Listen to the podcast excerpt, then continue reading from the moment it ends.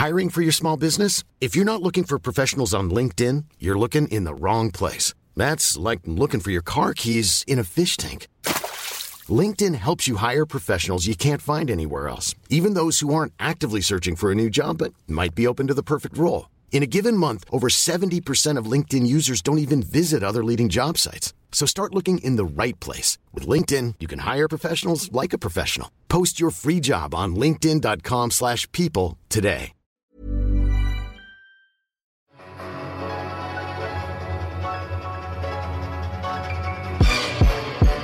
Salut à toutes et à tous et bienvenue dans One and Done, votre podcast draft pour un nouvel épisode aujourd'hui avec un invité. Le premier hors invité de l'équipe Dunkebdo de l'histoire de, de One and Done. Je suis super content de l'accueillir bah, pour parler de, l'actualité chaude draft NCA.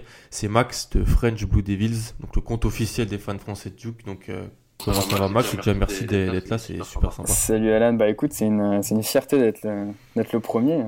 J'espère que c'est le premier d'une longue série et j'espère être à la hauteur du podcast. Pas de problème, je me fais pas, je me fais pas de soucis. Allez suivre Max sur euh, sur euh, Twitter, donc at euh, French Blue Devils, si vous voulez bah, avoir du contenu sur, sur ce qui se passe du côté de Duke cette année. C'est extrêmement intéressant pour la draft. Bah, si votre équipe est pas très forte en NBA, il y a des chances peut-être que vous vous retrouviez avec un des, des top prospects qui, qui, joue à Duke. Puis, si vous voulez suivre la saison NCA euh, avec un fan qui, qui est là au, au jour le jour, c'est extrêmement intéressant. Donc, je, on va d'abord, avant quand même de, de parler draft, on va un peu s'intéresser bah, à toi, Max, à, ta, à ton compte. Donc, euh, bah, je sais pas comment, pourquoi tu es devenu fan de Duke, euh, explique-nous tout. Écoute, euh, c'est pas très compliqué. je suis devenu fan parce que j'ai étudié là-bas, donc ça facilite les choses de pouvoir s'imprégner clairement de, de l'ambiance locale, de, de l'atmosphère, et de pouvoir cool. aller au Cameron Indoor Stadium, voir tout l'engouement que peut générer une équipe comme Duke. de, à part d'une ville de 200, 300 000 habitants, euh, ouais. qui vraiment est concentré sur, euh, sur son université et sur, euh, sur son équipe de basket, parce que les autres sports sont, sont le Duke est plutôt, est plutôt bon, hein, mais c'est vrai que l'équipe de basket, ouais. voilà, elle, elle a tendance à être à cannibaliser un peu, un peu toute l'attention médiatique, et, mm. et, donc voilà, suivre grâce à grâce aux études j'ai eu cette chance de, de, pouvoir aller à Duke et, et, et vraiment apprécier l'atmosphère la, locale.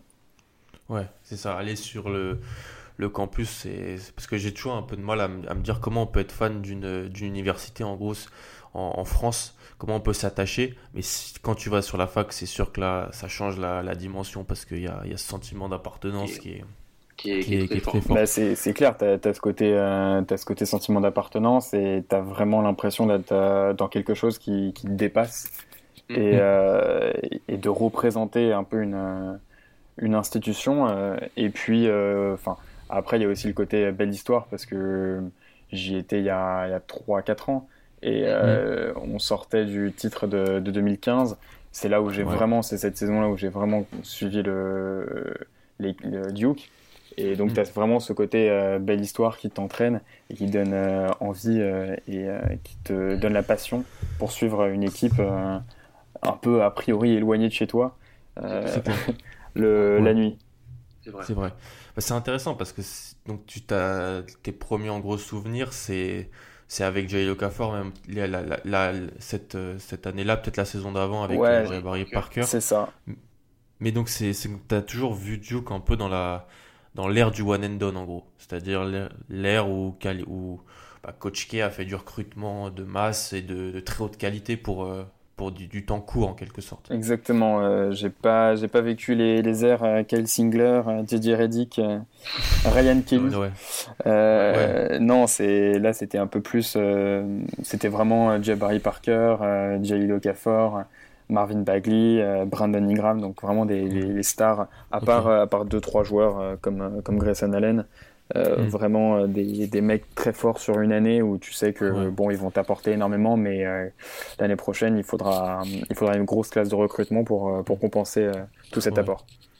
Bah, c'est ça qui est intéressant, c'est dans l'optique draft que, qui, qui nous intéresse, c'est ça qui est très intéressant, c'est comment, en gros, en une année, comment les faire jouer, parce que s'ils viennent à Duke, c'est parce que Coach K leur a dit, bah, si tu viens à Duke, on a de quoi te montrer pour, pour montrer aux scouts et tout ça, tu auras ta place en, loterie, mais en même temps, comment collectivement ça, ça, peut, se mettre en place? Donc, en gros, depuis que tu regardes euh, Duke, voilà, si tu devais mettre un, prospect qui t'a le plus impressionné euh, durant sa, saison euh, freshman à Duke, et puis peut-être celui que tu as, le plus apprécié regarder, ça, ça serait lequel? Écoute, j'aurais tendance à mettre un prospect pas forcément par rapport à la saison individuelle qu'il a réussi, euh, je vais te mettre le prospect qui, je pense, le, enfin, était, était un top prospect et a réussi le plus à s'incorporer dans, dans le collectif. Euh, je vais, là, c'est pas évident, mais j'aurais tendance à dire Jelly Okafor. Parce que, bon, déjà, individuellement, il était, euh, il était énorme. Il a été très important pour que Duke remporte son, son cinquième titre. Et, euh, et puis, euh, c'est vrai qu'il il, s'est tout de suite adapté à, la NCA et tout de suite adapté au collectif. C'était pas forcément lui le, le leader. Et, euh, et, justement, il a réussi à s'imprégner de, de cette année à, Duke pour, pour progresser énormément et euh, pour mm. pouvoir être euh, l'un des, des, moteurs d'une équipe dont il n'était pas censé être le leader et euh, pouvoir et cette, collectivement cette équipe 2014-2015 était bien au-dessus de, de, ce qu'on a pu voir de ce qu'on a pu voir depuis. même si Jabari Parker et Marvin Bagley notamment ont fait des saisons ont fait des saisons one and done absolument monstrueuses et, et historiques comme on, a pu le voir avec des Kevin Durant ou, euh, Anthony Davis. Ah donc, euh, donc voilà, et celui qui m'a le plus impressionné, euh... c'était quoi la deuxième question? Je suis désolé. C'était celui qui t'a peut-être le plus apprécié. Ouais, celui que j'ai le plus apprécié. Euh, bah, pas forcément un one and done, hein, si tu veux.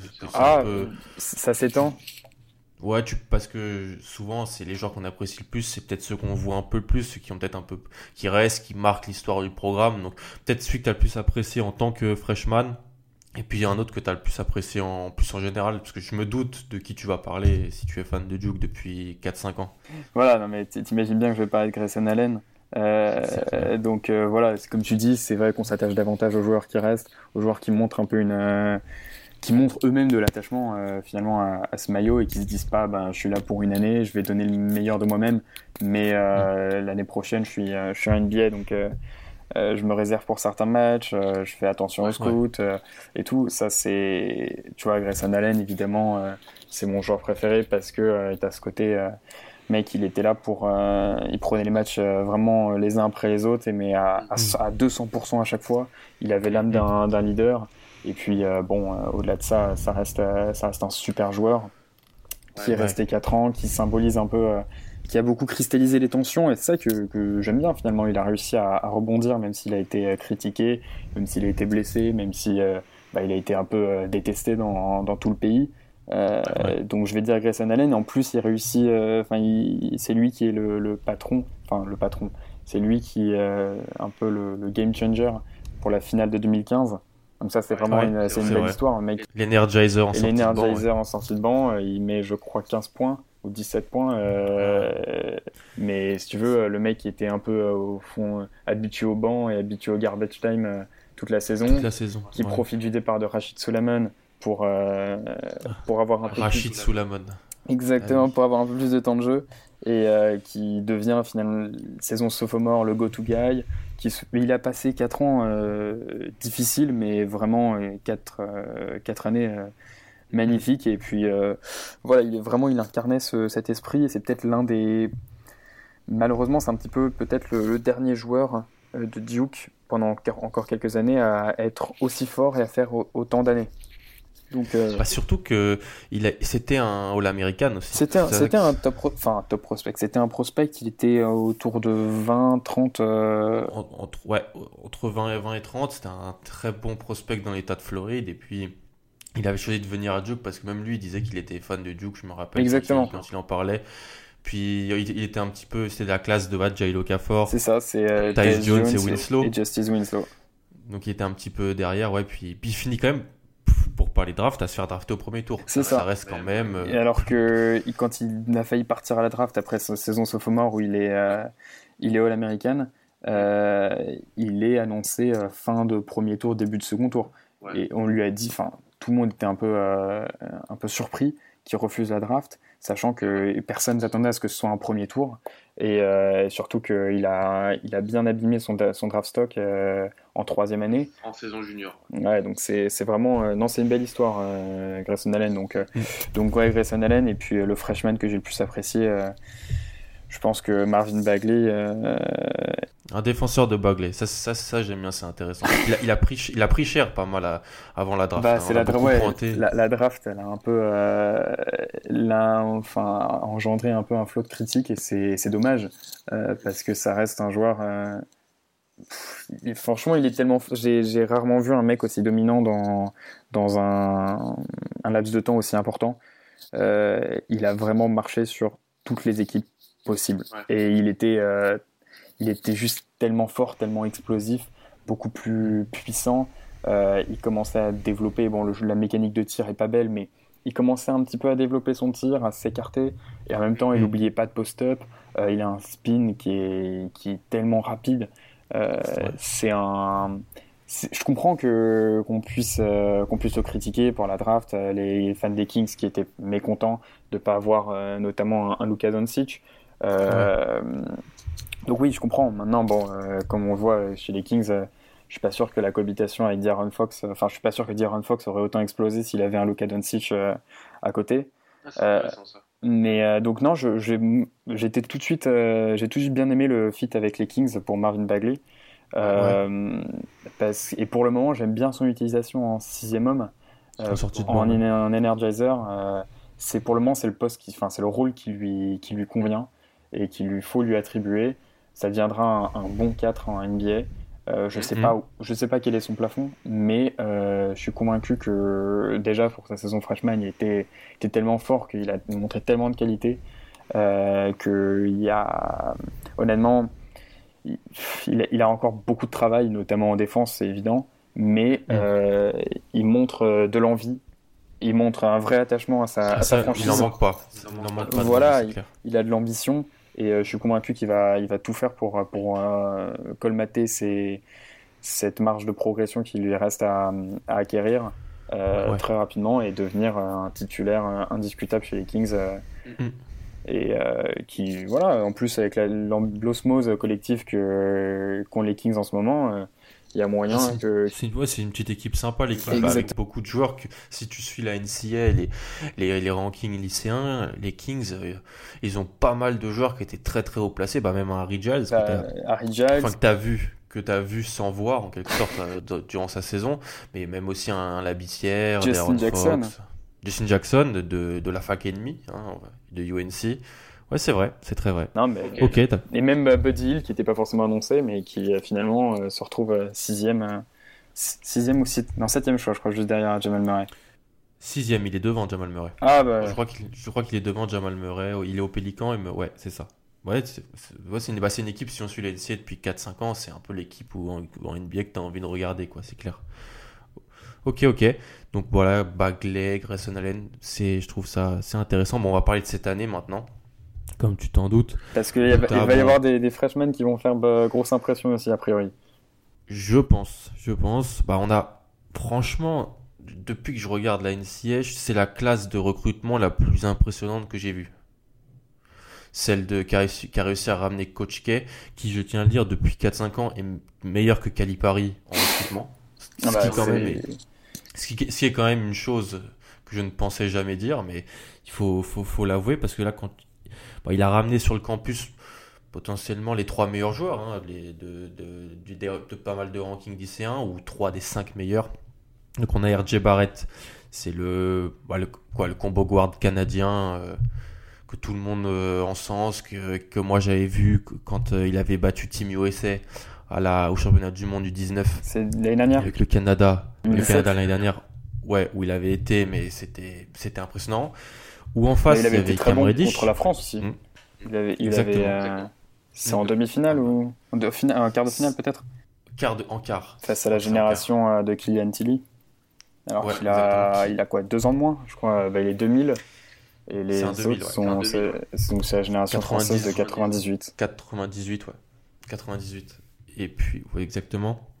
Et donc en face, bah, dans l'équipe de Team USA, il y avait bah, un joueur qu'il a retrouvé cette année, donc Cam Reddish, dont on va aussi parler, qui est lui, bah, on en parle moins, parce que devant il y a RG Barrett et puis il y a, il y a Zion, quoi. C'est, on n'a même pas besoin de dire le, le, le, nom de famille de Zion, parce qu'on connaît tous Zion, en fait. On le connaît tous sans le connaître, parce que ça fait 4-5 ans qu'on sait que il y a un mec du côté de la Caroline du Sud qui, qui met des, des 360 windmill, euh, mais on, a, on, attendait vraiment de le voir sur un terrain.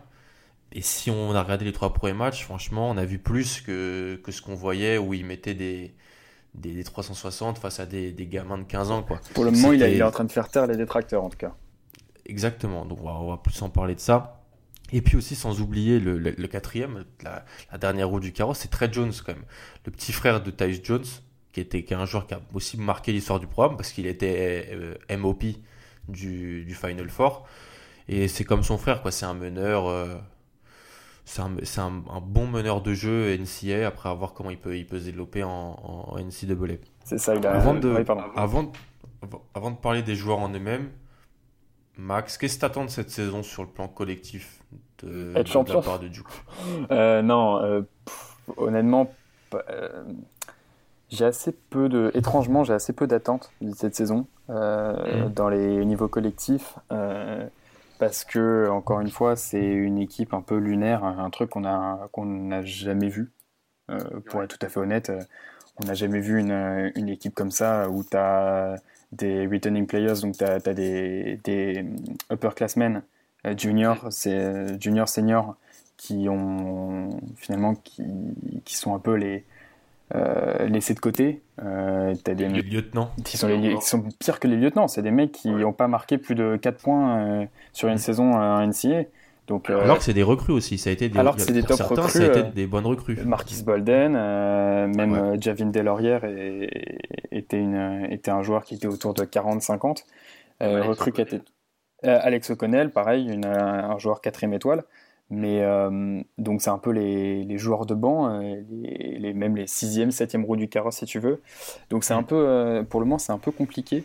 Je m'attendais pas à grand chose parce que pour le moment, t'as pas, enfin, l'ère du one and done, euh, mm. elle n'a pas donné de résultats très concluants, euh, hormis cette saison 2015 euh, où, où justement, bah, tu avais quand même un mec comme Quinn Cook qui était le, patron, mm. qui était lui véritablement, qui avait vraiment les, les clés de l'équipe. Donc, tu avais un senior pour encadrer, avec déjà beaucoup d'expérience, pour encadrer la, la jeune garde. tu avais aussi un Mill Jefferson qui était dans sa saison junior.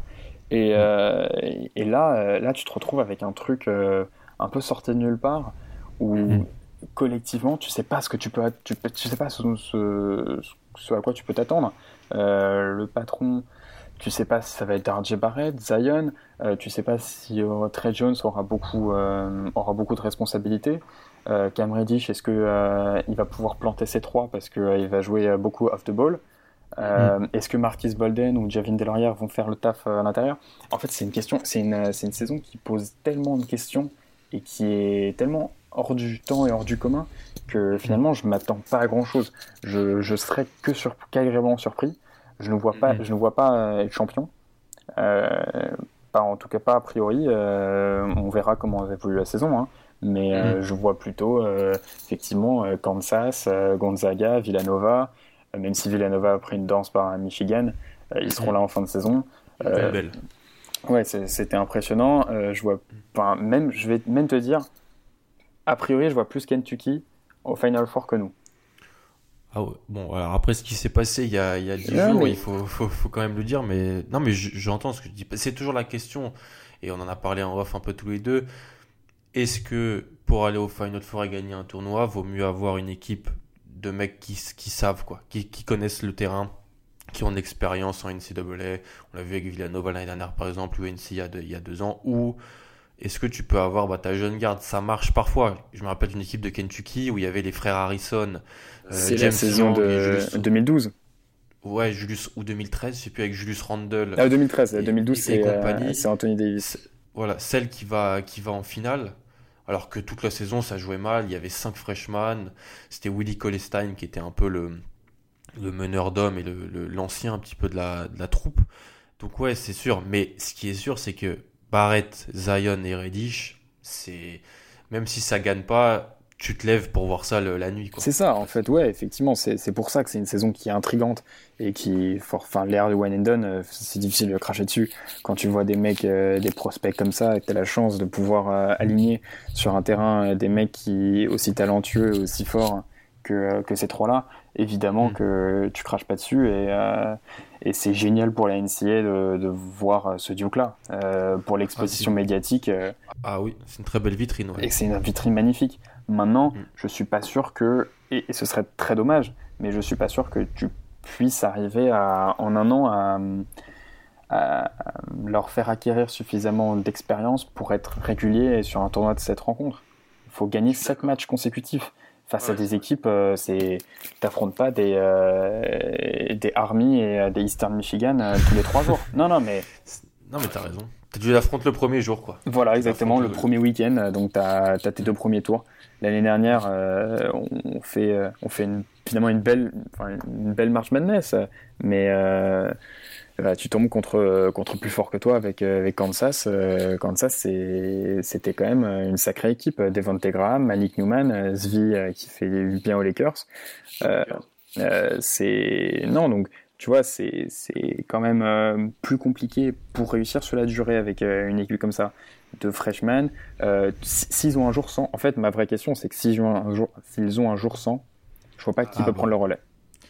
Si Cam euh, n'y est pas à 3 points, euh, si RJ et RJ Barrett est un peu, un peu bien tenu défensivement et que Zion, Zion Williamson est en, dans un match-up bah, sur lequel il n'est pas ultra dominant, alors ça, je, ça, je te coupe, j'attends de voir. Parce que qu'on me mette quelqu'un dans ce championnat qui, qui, peut poser des problèmes physiquement à Zion. tu trouves que tu as quelqu'un là en, tête qui peut poser des problèmes bah, physiques? bah, Le frère Lawson, peut-être, de Kansas. Ouais, c'est vrai. Qui, qui est, euh, Dedrick, ou je crois que c'est Dedrick. Euh, ou KJ. Euh, KJ, ouais. KJ, le, le transfuge de, Memphis, lui, bon, il peut poser des problèmes. Et, et si, et j'aimerais bien qu'il se joue, parce que ça permettrait de voir Zion face à ce qui, ce qui pourrait affronter peut-être en NBA. En fait, moi, c'est pour, surtout pour ça que je regarde la NCAA pour l'instant, parce que j'ai pas de fac d'attache. C'est, je regarde les top prospects face à dès qu'ils ont un peu de compétition en fait. L'année dernière, bah, quand j'ai évalué Trey Young, que j'ai un joueur que j'aimais beaucoup, je l'ai regardé face à Colin Sexton, il y a eu un match entre les deux, bah c'est ça que tu regardes. Tu regardes, essaies de regarder l'opposition. Pareil pour Bagley, Bagley, vous aviez fait un match contre Texas, je me rappelle. Ouais, face à Mobamba. Voilà, j'avais regardé euh, Wendell Carter et Bagley face à Mobamba, c'est des choses qui peuvent être euh, intéressantes. Là, le problème que j'ai pour Zion, pour Cam Reddish et RJ Barrett, il y a moyen de trouver des affrontements. Pour Zion, on peut commencer par Zion d'ailleurs. très, bien, très bien. On peut commencer par Zion qui est en, bon, à 2m02, 129 kg quand même. Il, 129 kg, c'est un 2000. Hein. Mais ça n'a aucun sens. Ça n'a aucun sens. Une envergure qui est, bon, elle est ce à 2, 11 à peu pas près. Ouf, pas ouf. Non, voilà, pas ouf, mais bon, on, l'a déjà vu sauter, ça saute haut. Euh, bah, c'est un athlète, c'est un athlète exceptionnel. D'ailleurs, cette semaine, on a appris que la fac d'LSU lui avait proposé une, une bourse pour être, pour être tight end c'est-à-dire un peu le, le, poste en football américain le plus dominant. Hein, si les gens disent que si LeBron avait fait du, du, du foot US, ce serait ce poste-là. C'est euh, le poste d'un mec comme, euh, comme Gronkowski, non? C'est le poste de Rob Gronkowski, de, Jimmy, de Jimmy Graham. Ouais, donc il faut, être, euh, faut être sacrément tanké. Exactement, faut être un, faut être un monstre. Et LSU, c'est pas, c'est pas une fac mineure. C'est une des meilleures facs. C'est une meilleure, c'est une des, un des meilleurs programmes de football américain au, voilà. au, en NCA. Donc, donc voilà, donc ça, ça, place un peu le bonhomme. Moi, ce que je, te, je vais te demander sur, sur les trois premiers matchs, et peut-être un petit peu plus sur celui de, de Kenjuki, c'est à part voilà, toutes les images, l'image que tu avais d'un Zion, quelles sont les autres choses dans, ton, dans son jeu qui t'ont impressionné? Honnêtement, euh, j'avais, bah, comme tout le monde, j'ai essayé de pas rentrer dans la hype, euh, à me dire que c'est un dunker absolument incroyable. Physiquement, c'est une bête, c'est une machine. Donc, tu vois, j'avais essayé on avait la rengaine de euh, oui, bon, bah, le mec il affronte des, enfants euh, tous les, tous les week-ends. t'as aucun comparatif possible. Tu m'étonnes qu'il n'utilise pas son jump shot quand le mec il peut, euh, il peut finir près du cercle, t'as aucune opposition. Donc euh, j'avais pas envie de voir ça, j'avais envie de voir justement sa capacité à jouer un peu, euh, à, justement à être face à des adversaires un peu plus près physiquement, même s'il a, il a aucun match-up, euh, enfin pour le moment il a aucun match-up possible qui mhm. puisse un petit peu lui donner du, de la difficulté sur le plan physique. PJ Washington, c'est un joueur qui est censé être un bon, bon bébé NCAA et un prospect. Hein. Ouais, c'est vrai, mais alors, euh, il a, j'ai vu notamment, enfin, je voyais, c'était intéressant, je trouvais le, le match-up avec Emmett Williams, mm-hmm. qui est un peu, un, bah, pareil, un, un, des top prospects cette saison. Mm-hmm. euh, et il a, il a éteint, il a complètement mm-hmm. éteint Emmett Williams. Euh, il l'a post-up, enfin, il, lui a, il, lui a, il lui a tout fait. Et, euh, et c'est vrai que Zion, en fait, j'ai beaucoup aimé sa, son énergie. Premièrement, c'est son, moi, c'est son énergie que je trouve euh, assez impressionnante. C'est que c'est un mec qui se donne à 100%. Et après, on pourra parler avec Cam Reddish.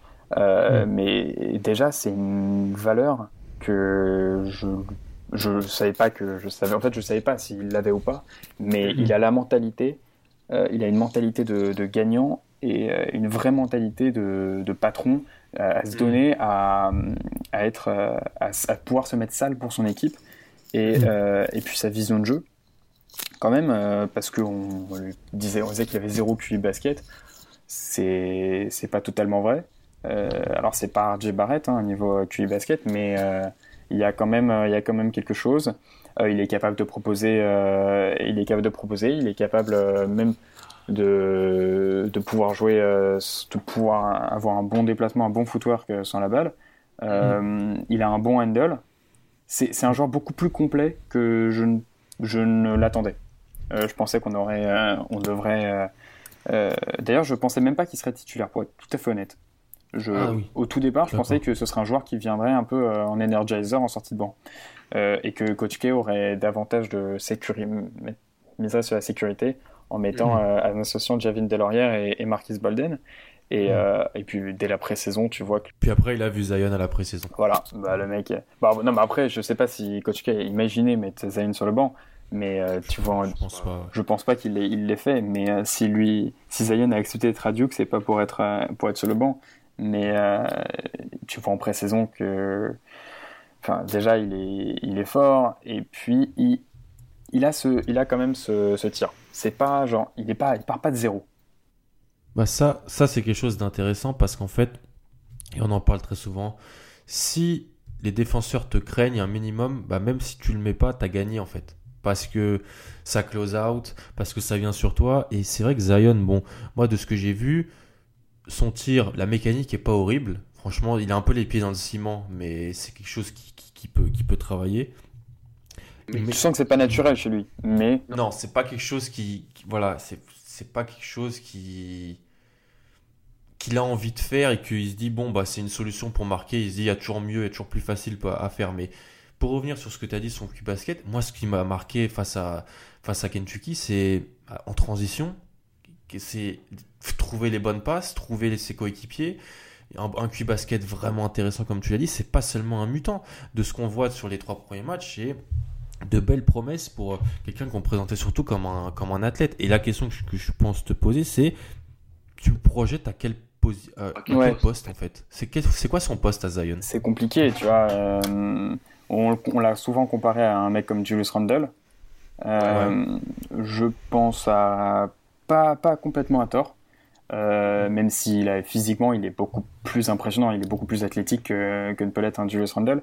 Mais mm. oui, c'est ça, c'est ça va être un, enfin c'est forcément un poste 4. Tu peux pas le mettre au poste 3 parce qu'il a il a pas ce tir. Euh, surtout dans la NBA, là où va la NBA aujourd'hui. Limite et il lui manque peut-être, il est peut-être un peu trop undersized pour être euh, poste 5 pour être un poste 5 ah, justement à la Randle chez les Lakers ou à la Draymond euh, chez les Warriors dans une équipe qui joue small ball. Sur, certaines, sur certains temps de jeu, on va voir, je pense, du Zion avec des shooters à côté de lui en NBA et, et qui défendra le poste 5. Parce qu'il faut rappeler, 129 kilos, si on le place en NBA aujourd'hui, il n'y a qu'un joueur qui est plus. Boban. Il n'y a que Boban qui, qui, qui, fait plus, qui pèse plus que Zion. Et ça l'empêche pas d'être hyper athlétique. Donc, pour ça que le prospect, de, le prospect Zion, pour moi, il est. C'est un truc. C'est un débat qui est, qui, est, qui est, super parce que si t'es. Alors, RG Barrett ou, ou sont des joueurs qui sont peut-être plus simples à incorporer dans un, effectif, mais si t'es une équipe du top 5 que tu tankes, tu te jettes sur Zion. Genre, ça, ça dépend de, de, de qui t'es, bien entendu. On peut parler des, peut-être des candidats, c'est encore très très tôt pour ça. Mais si tu peux avoir Zion, en plus de tout le côté marketing qui va avec, tu le prends. C'est clair qu'il va. Enfin, y a, comme tu dis, il y a aussi un, élément à prendre en compte, ça reste le côté marketing. Euh, mm. Zion, tu vas vendre clairement beaucoup plus que, mm. euh, que si tu prends. Euh, c'est malheureux, hein, mais que si tu prends Cam Reddish, euh, tu vas être moins hypé que si tu euh, si as Zion. Euh, je suis pas, enfin, je suis pas complètement d'accord. pour moi, si as un, déjà si as un pic et que t'as, enfin, déjà c'est le first pick, je prends pas Zion parce que si tu veux, je pense pas que ce soit, c'est justement comme tu as incorporé et mm. et puis pose peut-être un petit peu trop de questions. Mais alors tu as un plafond, euh, as un plafond qui est hallucinant. C'est-à-dire que lui, pour le coup, euh, c'est un joueur mm. qui, je pense, je pense qu'on a vu euh, peut-être 30-40% de son potentiel. C'est oui, c'est ça. Mais après, ce qu'on peut se dire, c'est qu'il est plus difficile à, encore, à incorporer dans un effectif. Mais si une équipe est vraiment dans, dans une reconstruction totale et se retrouve avec un haut pic, bah, elle dit bah, en fait, on n'a pas grand monde autour prenons Zion et, et, le mettons. Ou alors, même, il y, a des, y a des effectifs où il peut être intéressant ou à côté. parce que tu vois, si par exemple, on parle des Suns, bon. Les Suns sont une équipe qui tank depuis pas mal d'années. Ils ont récupéré des joueurs bah, que tu as vu comme moi. Hein. Devin Booker, DeAndre Ayton, Josh Jackson qui est extrêmement décevant. Josh Jackson. Euh, bah, tu peux, je suis pas sûr que qu'ils aient envie de prendre RJ voilà, Barrett. En fait, je, suis d'accord avec toi. C'est si je suis les Suns, je prends Zion, je me jette sur Zion aussi. En fait, je pense que ça, ça dépend de l'équipe parce que, euh, tu vois, les Cavs, je me jette sur RJ, mais un milliard de fois. Ah, d'accord. Je suis les Cavs. Ah, d'accord, ok. T'associes Barrett avec euh, Sexton. Euh, Après, moi, je suis pas un, suis pas un grand fan de Connie Sexton, donc je pense pas que ce soit un. Bah voilà, je pense pas que ce soit un mec sur lequel tu puisses compter à long terme comme étant ton ton, meneur titulaire. déjà comme ton meneur titulaire et puis comme ton patron. C'est-à-dire qu'à un moment, chez les Cavs, euh, tu as même Kevin Love, je pense pas que ce soit un joueur sur lequel euh, tu puisses euh, compter sur, sur le futur. Et, et donc, tu as besoin d'un direct d'un franchise player en fait. Et RJ Barrett peut être un franchise player dès sa mm. première année en, en, NBA. Je, moi, je lui trouve, je le trouve absolument monstrueux. parlons de lui. Bah, si tu veux, on peut parler d'RJ Barrett. Euh, mais juste pour conclure sur Zion, je suis d'accord avec toi. Si tu as une équipe qui a déjà des, forts joueurs autour et un bon coach, là, je prends, euh, je prends Zion sans hésiter. Si, euh, si je suis les Suns, je prends Zion, mais plutôt que peut-être que RJ Barrett ou, ou Cam Reddish. Surtout Cam Reddish avec David Booker. Exactement. Puis Cam, Reddish, on en parlera plus tard, mais c'est vraiment c'est la situation inverse de Zion pour moi. C'est-à-dire que si tu as. Zion, on va, tu le mets au, Suns parce qu'en fait, autour, il y a des joueurs qui ont besoin d'avoir le ballon en main et que lui, voilà, bah, il, va, il va apporter des trucs de, de, folie à côté. Cam Reddish, c'est tu as déjà une équipe, tu as déjà des joueurs euh, qui ont besoin de, de, se développer avec le ballon et ils leur font un scoreur à l'aile. Cam Reddish. Ouais. ouais, exactement. C'est euh, Zion, c'est quand même un mec. Euh, il est à 80% de 80% au tir. Non mais Bon, il affronte, il affronte personne pour le moment. Ah, mais, il va affronter pas grand monde de la saison en fait. C'est pour ça, on va voir notamment son, son tir. Et... Mais en fait, il n'y a, pas que, a pas que les dunks, il n'y a pas que les alley Il finit très bien. Ça, c'est ce que euh, les gens veulent trop montrer. Je suis d'accord avec toi. Ouais, voilà. C'est juste dommage parce qu'il y a tellement. Franchement, il offre tellement et tellement plus que ce à quoi on s'attendait. Mm. C'est euh, Moi, Zayn, c'est ma, ma grande surprise et ma très belle surprise de, ce début de saison, parce que effectivement, RJ Barrett, je savais, euh, enfin déjà le match contre les, les États-Unis euh, l'année dernière, euh, on était déjà tous tous hypés par par lui. Mais et tu vois par exemple, donc pour finir, pour repasser à RJ Barrett, Euh, je pense que c'est un mec qui, tu le mets en NBA aujourd'hui, Mm. euh, je pense que c'est un mec qui peut être, euh, peut être rookie of the year. Ok. Ouais. C'est un mec, il peut déjà, euh, il est tellement prêt physiquement, Mm. techniquement, Mm. dans l'intelligence de jeu. Mm. Pff, C'est hallucinant. C'est un peu un, c'est un, un peu un point forward. Hmm. Euh. J'aurais tendance parce qu'il porte beaucoup la balle quand même. Il aime bien avoir la, la balle en main, ouais. C'est ça, et il shoot pas si mal que ça. Euh, c'est pas pareil, comme un peu comme Zion, c'est pas une mécanique euh, fluide, Mm. mais c'est pas affreux non plus. Tu vois, il a une belle, il a, il a un bon, il est plutôt, il peut être plutôt fiable Mm. avec avec du travail, et, euh, et il est, il est hyper complet euh, Mm. en plus d'être euh, d'être très, d'être déjà mature Ah sur ouais. le plan, sur le ouais. plan physique. Il faut qu'il prenne peut-être un peu de poids. Ouais, il est, bah, il a 2m01 pour euh, un peu- un tout petit peu plus de 90 kg pour le moment. Bon, son envergure à 2,14 est très Ouais. impressionnante. Ça, c'est encore une fois, c'est ce genre Il est de. quoi, il a, ouais, il a 6'11, non? En wingspan, ouais. en C'est ce genre ouais. de, En- en c'est ce genre de, de, de, de nouvelle envergure, de, de, de- des nouveaux monstres qu'on a, qu'on a aujourd'hui. Franchement, moi, de ce que j'ai vu, ce que je lis, ce que, ce que j'écoute, c'est un des prospects les plus impressionnants que j'ai connu depuis que je, depuis que je suis la draft.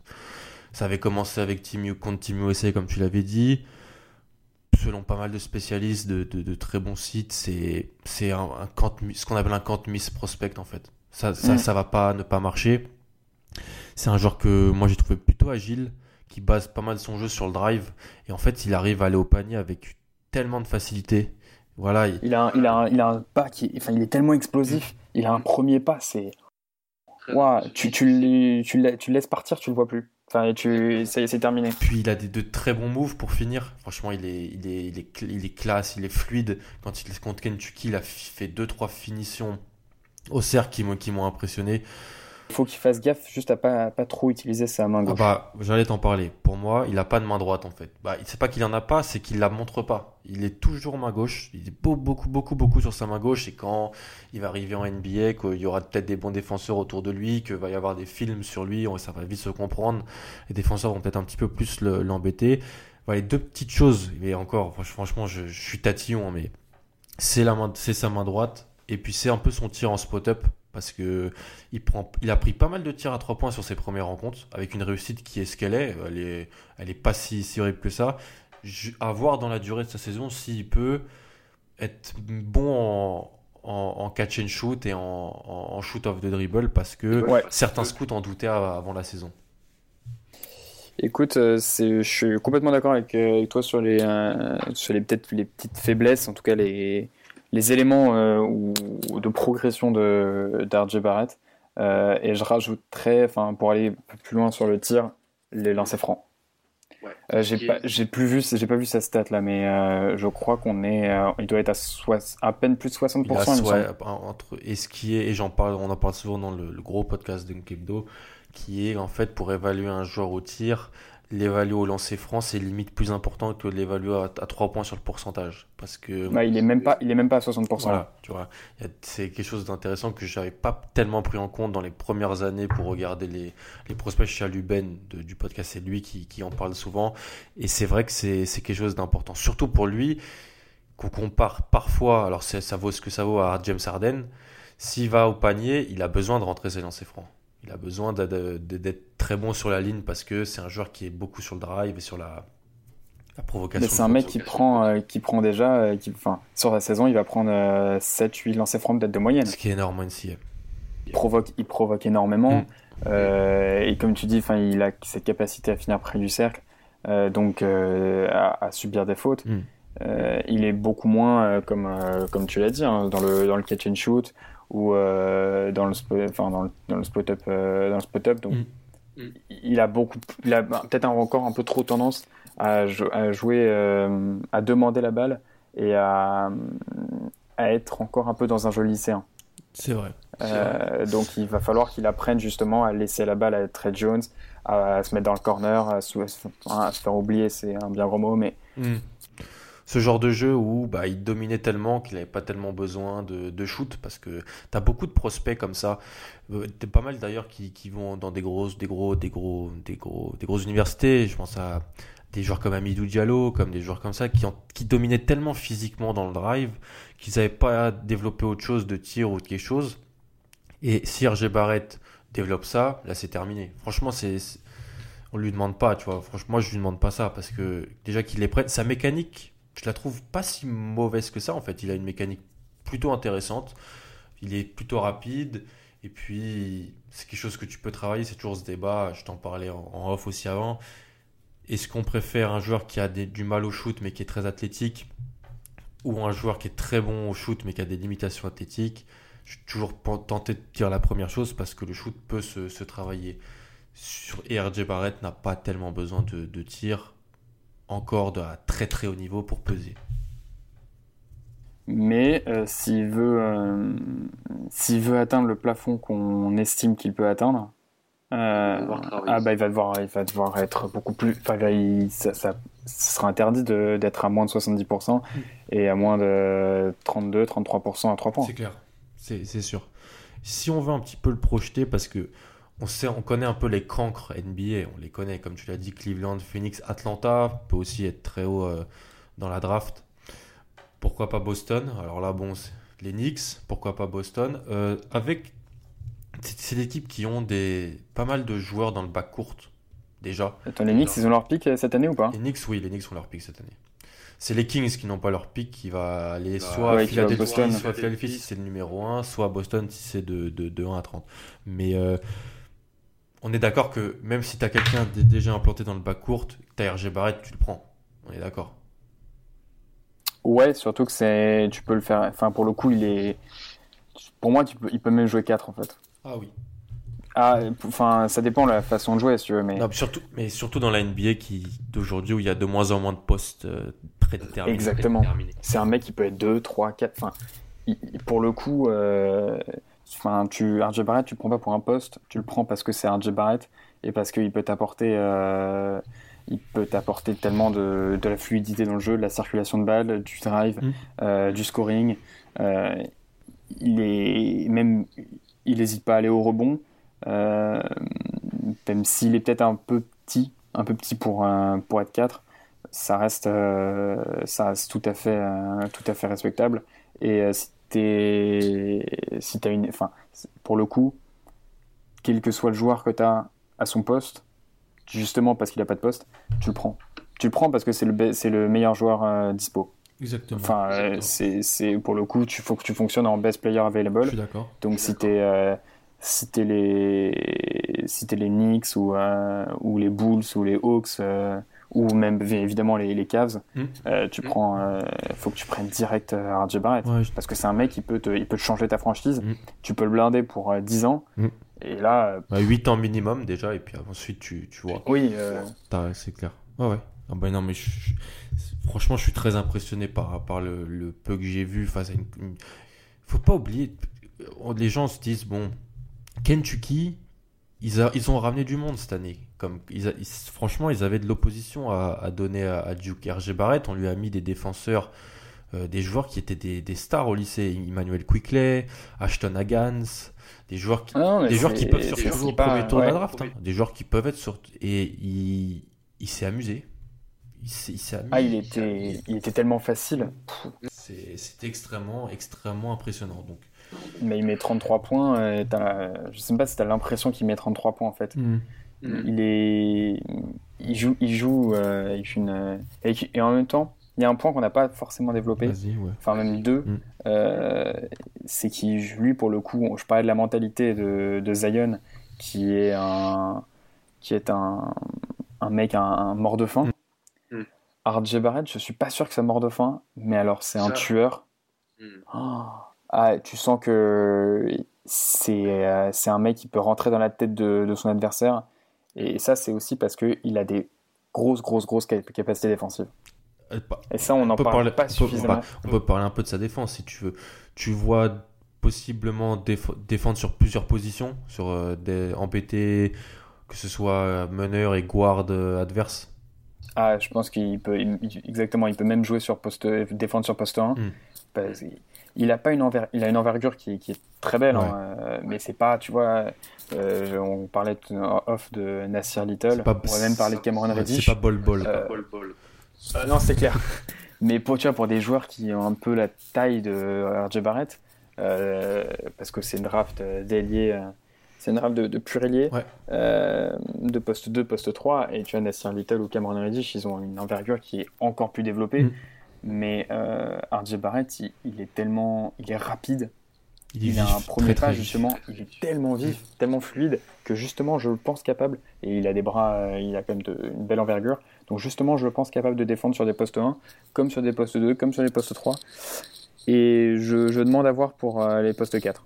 Ah ouais. Non, mais il peut switch, mais d'une facilité, c'est un, un, bonheur d'avoir un Surtout, dans, bah, comme tu viens d'employer ce mot qui, qui, est quand même extrêmement important dans la défense moderne, le switch. Et avec les mutants qui arrivent aujourd'hui, ça devient de plus en plus facile, en quelque sorte, de, de pouvoir switcher. RG Barrett t'offre euh, cela, et puis euh, avec tout le bagage offensif dont, dont on a parlé. Franchement, non, mais c'est. Sans en faire trop, franchement, c'est un, un joueur qui a le potentiel d'être magnifique, quoi. Franchement, c'est ça peut être très très très fort. Bah, le dernier, en quelque sorte, larron, c'est Cam, Cam Reddish que j'ai présenté un peu dans le dernier épisode. Parce que je voulais pas parler de Barrett et, Zion, je voulais plus en parler avec toi. Donc euh, j'ai fait une petite présentation de Cam Reddish. Tu me dis ce que tu en penses. Pour moi, c'est. On en parle moins parce que, comme je l'ai dit, il est avec les deux monstres, mais que s'il était sur une autre, un autre campus, ça serait la Big Man on Campus. Sur le, il aurait beaucoup plus de buzz et il en a déjà du buzz. C'est un poste 3 que je trouve complet, longiligne, qui utilise surtout son tir pour scorer. Ça, je pense que c'est quelque chose qu'on peut parler. La mécanique est propre, euh, même s'il est un peu, tassé sur ses jambes, je trouve. Ça part un peu de bas, mais franchement, ça reste très très propre. L'objectif, c'est d'améliorer un petit peu son handle pour driver encore plus. Parce que les défenseurs vont commencer à monter sur lui pour pas qu'il shoot. Et vu qu'il a une envergure à 2,16 et que c'est un, c'est un, un, un, petit butant, hein, Cam Reddish, avec ses 2m03, euh, une envergure à 2,16. Bah, S'il améliore son handle et son, son, premier pas de ça, ça va être très très compliqué. Puis, euh, j'ai pas d'autres choses à rajouter. Je sais pas ce que tu en penses, mais il sera top 5 de la draft, je pense. Et c'est un ailier qui arrive aujourd'hui en NBA qui, qui va être un, très bon scoreur, je pense. Mmh. ouais, c'est ça. Bah, je n'ai pas, pas grand chose à ajouter. Hein.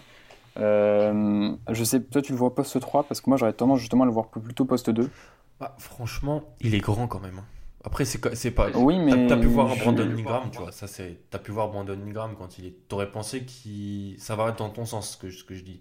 Ingram joue deux pas mal de fois. On lui donne des ballons en main. Cam Reddish, je le vois. Moi, je le vois plus installé au poste 3. Mais avec.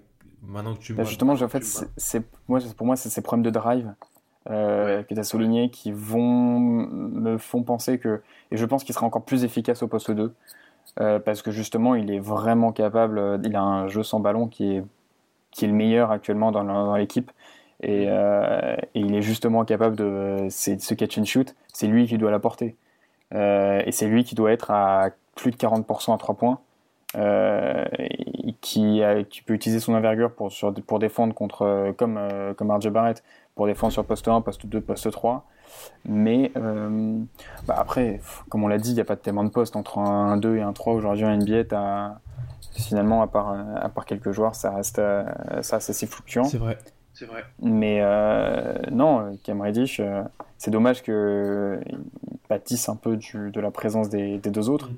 Parce mm. que, parce que enfin, moi, j'adore. je, suis, je suis totalement, j'achète totalement Cam Reddish. Mm.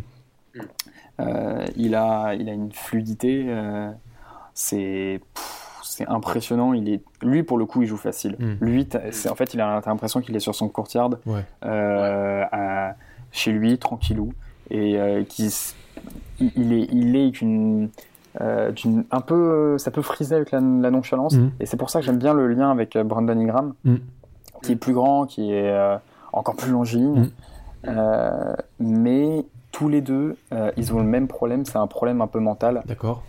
Euh, c'est que Brandon Ingram, quand il est arrivé à Duke, euh, il était, je crois qu'il est numéro 2 ou numéro 3 numéro 2. top prospect numéro 2. ça, derrière, derrière Scal Et Ben Simmons, ouais.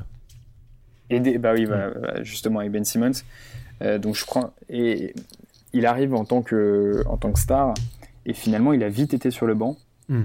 parce que parce que simplement il n'avait pas la mentalité c'était un mec qui pouvait sortir de son match hmm.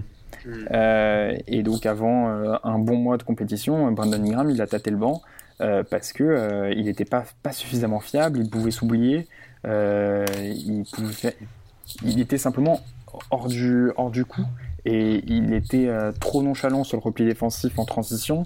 ça manquait un peu de, au-delà de manquer de poids, mm. ça manquait de poids mental. Et Cam Reddish, il faut qu'il fasse attention à ça. Il a un peu trop tendance à se reposer sur les autres. Bah, Donc euh, c'est un petit peu le problème et ça va être et ça va être des arguments qu'on va pouvoir nous balancer avant la draft. C'est comment on, va, on peut vraiment l'évaluer lui quand il joue avec deux, deux, joueurs qui vont être top 3 de la draft devant lui. Ça peut être un, argument pour les gens qui disent bon voilà il était un peu dans une situation situation facile, situation de confort. Mm. Et c'est, en fait, c'est, un argument que je, enfin, qui pour moi était la raison numéro un pour laquelle euh, un mec comme Zion a choisi d'aller à Duke. Mm et pas de euh, et pas de se retrouver à Clemson ou à South Carolina, ou à South Carolina dans, dans sa fac d'État mm. euh, en étant la star. C'est que le mec peut se cacher, enfin, si il peut cacher ses difficultés mm. parce que ou ses difficultés peuvent être cachées parce que justement euh, il a des, des, monstres à côté qui vont qui vont prendre le, le lead. Ah ouais. Et ben Cam Reddish, il va falloir qu'il bosse et j'attends de voir un Ken Reddish game. J'attends de voir un match où RJ Barrett est un peu moins bien. Zion pareil, et puis c'est. voilà, exactement. Les deux sont, sont pas, pas bien, euh, ont des match-ups compliqués et euh, ça rentre pas au tir. Et Cam Reddish, j'attends de le voir, qui porte la balle, qui remonte, qui drive, qui provoque, euh, qui va chercher des, des lancers, des, des, parce que lui, pour le coup, il a une. tu parlais, il était un peu tassé. il a quand même, pour son âge, une très très belle mécanique. Et, et c'est. Elle est surtout super facile, quoi. Et voilà, il est, enfin, c'est fluide, c'est c'est naturel, mm. c'est très naturel. Et euh, derrière Quentin Grimes, euh, j'ai pas beaucoup en là euh, de, de mecs de sa promotion qui est un shoot. Ah, je suis... non, c'est vrai, je suis d'accord. Quentin Grimes, ouais, le joueur de Kansas. C'est pour ça que je, je l'attends un peu euh, au tournant sur euh, un match où il va falloir qu'il step up. Il va falloir qu'il prenne le lead et, euh, qu'il montre un peu des qualités qu'aujourd'hui on ne lui demande pas de, de montrer hmm. parce qu'il y a Zion et, et RJ Barrett. Je suis d'accord. Ouais. Bah, ça va, ça va être, ça va être une bonne opportunité pour lui de montrer qu'il, parce que quand il sera en NBA, quand il va arriver en NBA, on est tous les deux d'accord, il sera top 5, Cam Reddish. Donc il va être dans une situation où il aura peut-être déjà plus de responsabilités en NBA qu'il en a en NCA. C'est-à-dire que c'est ça peut être ça peut être risible, mais ça peut être la vérité. Bah, pour les premières années, ça se trouve que pour, enfin, pour les premières années de sa NBA, il va peut-être enfin, avoir des coéquipiers moins, comme tu dis, moins forts euh, que, que, ce qu'il n'a déjà. Mm. Euh, c'est même très possible. Hein. Si tu regardes l'effectif des Hawks. Euh, c'est même pas que c'est moins fort, c'est peut-être bah, plus de responsabilité en fait. On va attendre de lui que c'est un top 5. Si tu le mets aux Hawks aujourd'hui, à part Trey et peut-être un, un Torian Prince et Jason Collins, l'ancien de Wake Forest, bah, Cam il va arriver là avec son statut de top 5 et il va déjà devoir euh, avoir une, voilà, une belle influence dans le jeu. Ouais, je suis d'accord avec ça. Et donc, c'est pour ça que le voir dans un match où on se souhaite zéro blessure, zéro. Ou, mais je, préfère un match où RJ Barrett ou Zion ne sont pas dedans, sont malades ou sont, je sais pas, sont, sont bien défendus, sont, se tapent un peu dans le mur comme tu as dit, voir Cam Reddish qui un peu prend les choses en main et montre que voilà, je suis avec RG Barrett et Zion Williamson cette année. On est une équipe de folie, un trio exceptionnel, mais je peux prendre les choses en main aussi, regarder. Et aussi voir potentiellement quand Coach K, sur des petits temps de jeu, le fait jouer Cam Reddish sans Barrett ou, sans Zion, ouais, voilà ce qu'il est capable de faire avec autour de lui des joueurs qui sont de, moins bonne qualité. Faut que soit lui le patron et faut que ce soit lui qui. Euh, faut que les systèmes. Euh, c'est lui qui, qui soit l'initiative à la manœuvre et peut-être à la conclusion. Donc euh, euh, ça c'est clair qu'il va falloir euh, il va falloir que il justement et c'est pour ça que je parlais de l'aspect mental mm. justement il ait cette capacité et ce changement de mentalité pour pouvoir se dire bah, par moment, par séquence, ouais, c'est moi le leader, c'est moi le patron sur le, sur le parquet, donc on attend de moi que euh, j'apporte euh, vraiment le scoring mm. et pas que je me repose sur les qualités de, de distribution et créativité de Trey Jones pour euh, qui me mettent qui me mettent dans le corner ou qui me mettent que je prenne la balle en catch and shoot. Mm. tu vois, donc un peu plus développer développer son jeu, mais et je te dis la mentalité, ça va aussi l'intensité défensive. Ouais. Euh, il a un potentiel défensif qui est énorme, mm. énorme avec l'envergure, euh, c'est délirant. Mm.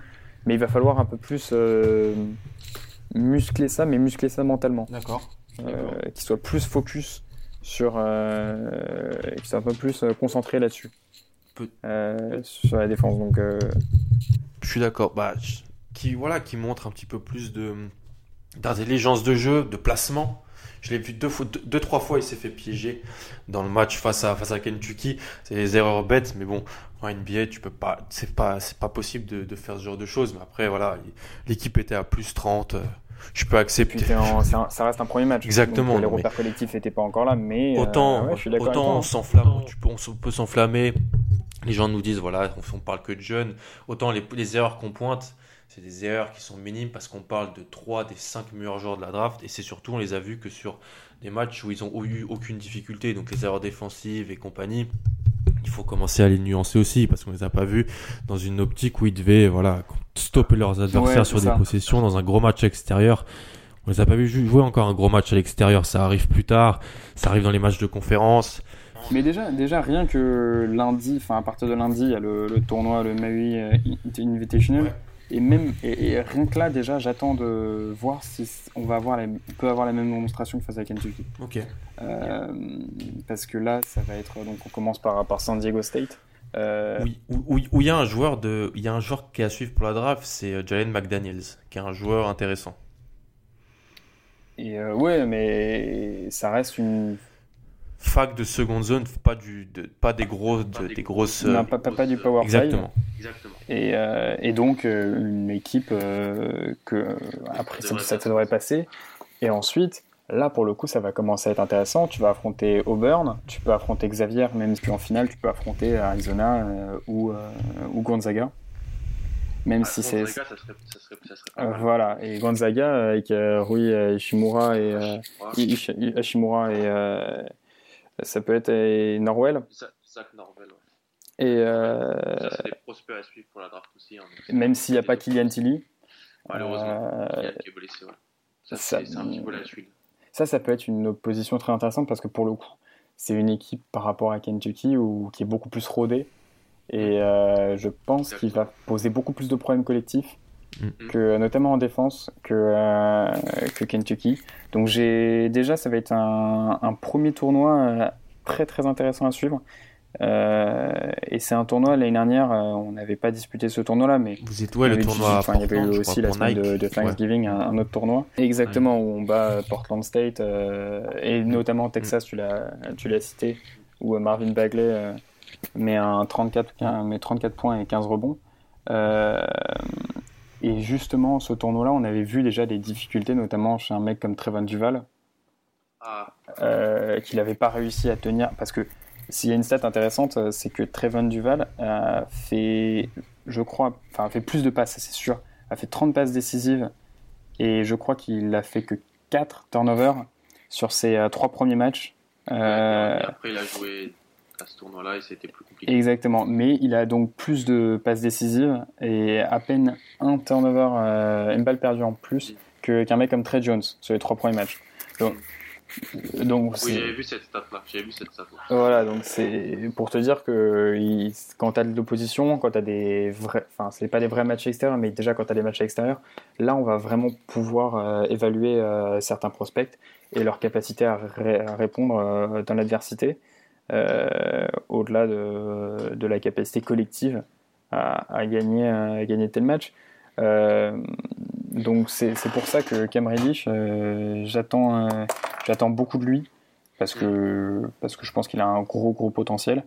Mais euh, il va falloir qu'il change peut-être un, petit peu, de, de, mindset. Euh, la ronde qui sorte, mais on en lui revanche, demande pas. celui qui ne doit pas changer de mindset et qui pour le moment remplit euh, parfaitement son rôle, c'est celui dont je viens de parler. À l'heure d'aujourd'hui, s'il décide de, de, retourner en NCA et que l'année prochaine ou dans deux ans, il y a, il y a peut-être un petit peu moins de talent. On va pas l'espérer, mais on peut, se dire que, que Coach K va pas ramener euh, des Barrett ou Zion Reddy chaque année. Bah là, Trey Jones aura peut-être plus de responsabilité. Après, son, grand frère, euh, Taus, lui, il a profité d'une super marche manesse pour surfer sur sa, sa cote et aller en, NBA. Je pense que pour Trey Jones, ce sera plus compliqué. Mais c'est vrai que c'est l'élément parfait autour des trois, en tout cas. C'est vraiment l'élément parfait. C'est-à-dire que c'est un facilitateur de jeu. Euh, c'est un distributeur. Il est là pour la création. Euh, il est comme son frère. il, est exactement comme son frère. Franchement, je, certains disent qu'il est meilleur. les, mhm les scouts et euh, les experts disent qu'il, enfin en tout cas qu'ils l'ont vu en, au lycée, euh, mhm. disent qu'il est avec Apple Valley, euh, l'ancien lycée d'ailleurs de Gary Trent Jr. Dans le Minnesota. Vous recrutez dans le Minnesota dernièrement. Et, et certains disent qu'il est meilleur, mais il est sur le même profil que Tyus Jones. Je crois qu'ils doivent faire même la même taille, hein, autour d'un 87 et un 88. Ouais, c'est ça, c'est des petits gabarits. C'est des petits gabarits rapides euh, et avec une grosse vision de jeu. pas d'erreur. Font pas d'erreur. Et voilà. Et alors là, tu as un ratio euh, passe décisive balle perdue qui est, qui est très important. Mais mhm. justement, c'est ça qui, c'est ça qu'on va lui demander. On va pas lui demander de planter 10, 12, 15 points par match. Juste d'aider les autres à, être dans les meilleures dispositions, organiser le jeu. Euh, il défend pas mal aussi. Il défend bien. Il défend très bien. Euh, alors pour Switch, ça va être plus compliqué, mais il peut, euh, il peut très bien euh, défendre un contre un euh, n'importe quel meneur NCA aujourd'hui. Mm-hmm. Et je te dis, il a, en plus, il a, un, il a un petit tir extérieur. Donc, mm-hmm. il, est, faut, il est dangereux. il est dangereux sans off the ball. Mm. Ah oui, ça c'est sûr. Alors que, parce que possible quand même qu'il n'ait pas toujours le ballon, et même c'est le cas hein, contre Kentucky. Beaucoup, beaucoup de fois, on a vu RJ Barrett ou même Zion avoir euh, la balle en... pour euh, remonter, remonter la balle. Quoi. Mm. Ouais, c'est clair. Bah, il le savait en venant, mais il est dans ce rôle parfait. Et puis, c'est les frères Jones, ça a l'air d'être des joueurs très dans le collectif, dans la gagne, qui ont envie de. de... Ils savent que voilà, physiquement, c'est pas des monstres, mais c'est des joueurs intelligents. Et rien que pour ça, je pense pas cette année, mais peut-être plus tard, il peut avoir un futur en meneur backup en NBA. C'est quelque chose que, que, je, que, je, peux envisager comme son frère l'est. Et son frère est un très bon meneur backup mm. ah, bah, du côté de Minnesota. C'est clair, c'est clair. Mais euh, ouais, non, mais très, euh, très Jones. Euh, on, tu on n'attend pas monts et merveilles, mais déjà, si. S'il fait, c'est ça, entre 6 et 8 passes décisives par match et Maxi qui limite ça à une ou deux balles perdues, ce, sera mm. déjà, ce sera déjà très bien parce que euh, on a besoin justement d'un mec qui soit pas focalisé et concentré sur le scoring, mais plus sur comment savoir euh, sublimer ses, coéquipiers. Et ça, il en mm. est euh, à, première, a priori, hein, parce que encore une fois, le, la jurisprudence Trevan Duval nous incite à être un peu à être prudent. mais a priori, c'est un... Duval qui n'a même pas été drafté. Hein, qui n'a pas été drafté. Ah, alors que c'était le meneur numéro 1 de la classe. Euh, devant, des Colin, devant Colin Sexton, devant Trey Young, devant euh, Shai Gilgeous Alexander. Alexander, exactement. Euh, je, crois qu'il a été signé par les Rockets en G League. par les Bucks, il me semble. Mais, ah, J'avais vu, vu, En G League, en, G League c'est les, les, Rockets. Mais je crois que là, il est avec les Bucks et il est blessé en ce moment. Euh, je, juste à vérifier, mais euh, ouais, ça, ah, lui, lui, c'est, lui c'était le perdant un peu de l'année dernière. Voilà. Mais parce que. Ça, peut arriver. Mais, hmm, alors, je pense que lui avait aussi un problème de mentalité, dans le sens où lui Totalement. était arrivé en mode je, suis, je serai one and done. Je suis très bon Duval. Je suis bon Duval, c'est moi qui dois avoir plus de responsabilités, enfin qui dois avoir des responsabilités. Et, euh, et aussi parce que Bagley était, était venu plus tard. Il est venu en août. il est venu en fin août. En, août 2017, Bagley a dit qu'il venait et avant ça, ça devait être, ça devait être plus l'équipe de Trevon Duval en quelque et sorte. Et de Wendell Carter Jr et de Wendell Carter Jr. et, et même d'un Gary Trent parce que tous les ans voilà ça tous les ans ça arrive et puis mais mais tu vois là où un, Wendell Carter Jr. il avait réussi justement il avait dit à hein, sa mère euh, qu'il y a euh, euh, qui est un peu pour les footballeurs un peu la Véronique Rabiot du, du collège basketball c'est très bonne comparaison voilà elle est elle, s'implique beaucoup elle avait justement évoqué un peu la surprise et même sa colère quand mm. Marvin Bagley était est arrivé à Duke. mais lui, Wendell Carter, il avait, il avait justement l'intelligence pour pouvoir se dire. je vais, en, a fait sa je vais en faire une force. Exactement. et je vais, on va pouvoir faire une raquette ultra dominante en, NCA. Trevon Duval, il a jamais, je sais pas s'il a jamais vraiment accepté, mais il s'est jamais mis dans, dans l'idée qu'il euh, il serait pas le, le patron euh, de cette équipe. Et c'est vrai qu'en plus, il, a, il avait trop de, il a trop de défaillances, euh, trop de défaillances pour, dans son jeu. Totalement le genre de, de, joueur qui a ultra dominé au lycée dans un état pas hyper, je crois que c'est l'état du Maryland. Delaware. Delaware, encore plus, tu vois, encore plus. Donc c'est vraiment, il n'y a pas, pas trop de compétition. Et puis il est arrivé, il n'avait pas trop de choses dans son jeu à part le drive. Et puis ça a été, ça a été compliqué là où, comme tu l'as très bien dit pour Wendell Carter, bah, qu'est-ce qu'on a dit sur Wendell Carter? Durant son processus draft C'est joueur intelligent qui sait un peu se mettre en retrait, rôle un peu à la à Ford. C'est ça, pour moi c'est le alors Ford. Euh. Voilà, tu vois, c'est chose qu'il a su faire en jouant à côté de Marvin Bagley. Donc c'est aussi ça, regarder la NCA, regarder les, les prospects, c'est euh, vraiment essayer de comprendre dans quel rôle ils sont et est-ce que c'est un rôle qui va changer en NBA Donc là, ça peut être un peu quelque chose de pas bien. Ou est-ce que c'est un, c'est un rôle, bah, on, on, voit, on voit ce joueur qui peut faire le, le, le, la même chose en NBA en quelque sorte. Là, ça peut devenir une force pour Wendell Carter notamment. Mm, clairement. Là, parce qu'il a des mecs comme, euh, comme Chris Dunn, Zach Levine, euh, Laurie Markkanen. Euh, a priori, c'est pas lui la star. Et c'est pas ce qu'on va lui demander. donc, pour le moment, il est titulaire. Il, fait ses, il doit, doit être à 12-13 points par match. Euh, il, fait, vraiment ce qu'il a à faire et c'est un, joueur très intelligent. Exactement. Euh, là où, bon, après, euh, justement, peut-être que ces trois, les, trois gros, justement, ils vont savoir en faire une force d'être mm. d'être ensemble et de se dire bon ben on est je, suis pas tu vois Cameron Reddish ou Zion Williamson va se dire je suis pas le go-to guy mm. et je le serai peut-être pas en arrivant en NBA donc à mm. moi aussi de donc c'est un rôle qui peut me convenir de transition entre, euh, entre Duke et, et la NBA. Je sais pas si tu as quelque chose à rajouter, ça fait pas mal de temps qu'on Écoute, parle. Euh, pas, pas a priori euh, pour, pour les, ceux, qui, ne connaissent pas, qui ne connaissent pas Duke, bah, venez, venez suivre, ça va être très sympa. Il n'y a pas que les dunks de Zion Williamson ou, ou les drives de Hardy Barrett. On a aussi d'autres joueurs. peu vont être draftés parmi les, les autres.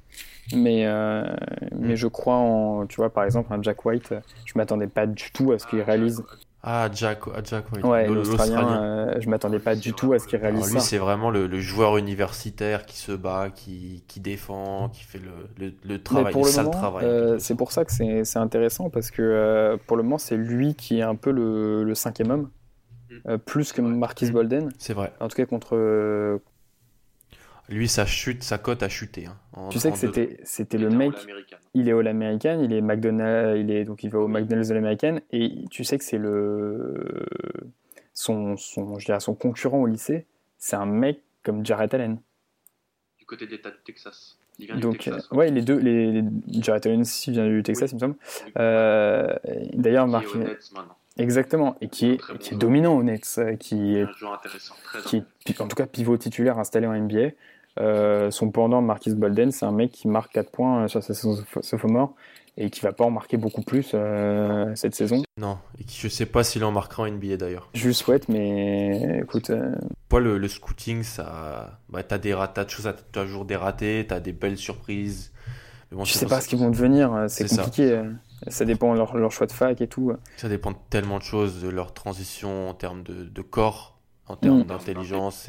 C'est pour ça que c'est intéressant de, suivre la draft parce que c'est tu peux avoir des super belles surprises, tu peux euh, des fois te remettre en cause parce que tu, tu dis ah ça j'ai raté, ça j'ai pas vu, ça j'ai pas donné assez d'importance et après ça te fait pourquoi, pourquoi pas progresser sur les, les drafts suivantes. En tout cas, c'est franchement c'était un plaisir de t'avoir. On a fait. Écoute, c'était un plaisir d'être là. Merci beaucoup. Bah de rien.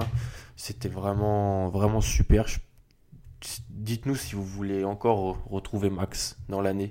J'espère que qu'on me retrouvera pour un, en début avril pour, pour fêter un, au moins un titre. Un titre, et puis voilà, pourquoi pas dans, dans les semaines qui précéderont la draft, quand on aura encore beaucoup plus vu et qu'on saura qui va, qui va à quel choix, peut-être faire un petit peu plus des projections qui peuvent être, euh, qui peuvent être intéressantes. Max, franchement, je te remercie, c'était super cool. Et puis, n'hésitez pas à partager, à aller suivre Max sur, sur Twitter, at French Blue Devils, à toujours écouter One and Done, écouter le podcast d'un Hebdo. Et puis sinon, nous, on se retrouve très très vite. Salut. Ciao. Mom deserves the best, and there's no better place to shop for Mother's Day than Whole Foods Market. They're your destination for unbeatable savings, from premium gifts to show-stopping flowers and irresistible desserts. Start by saving 33% with Prime on all body care and candles. Then get a 15-stem bunch of tulips for just $9.99 each with Prime. Round out Mom's menu with festive rosé, irresistible berry chantilly cake, and more special treats. Come celebrate Mother's Day at Whole Foods Market.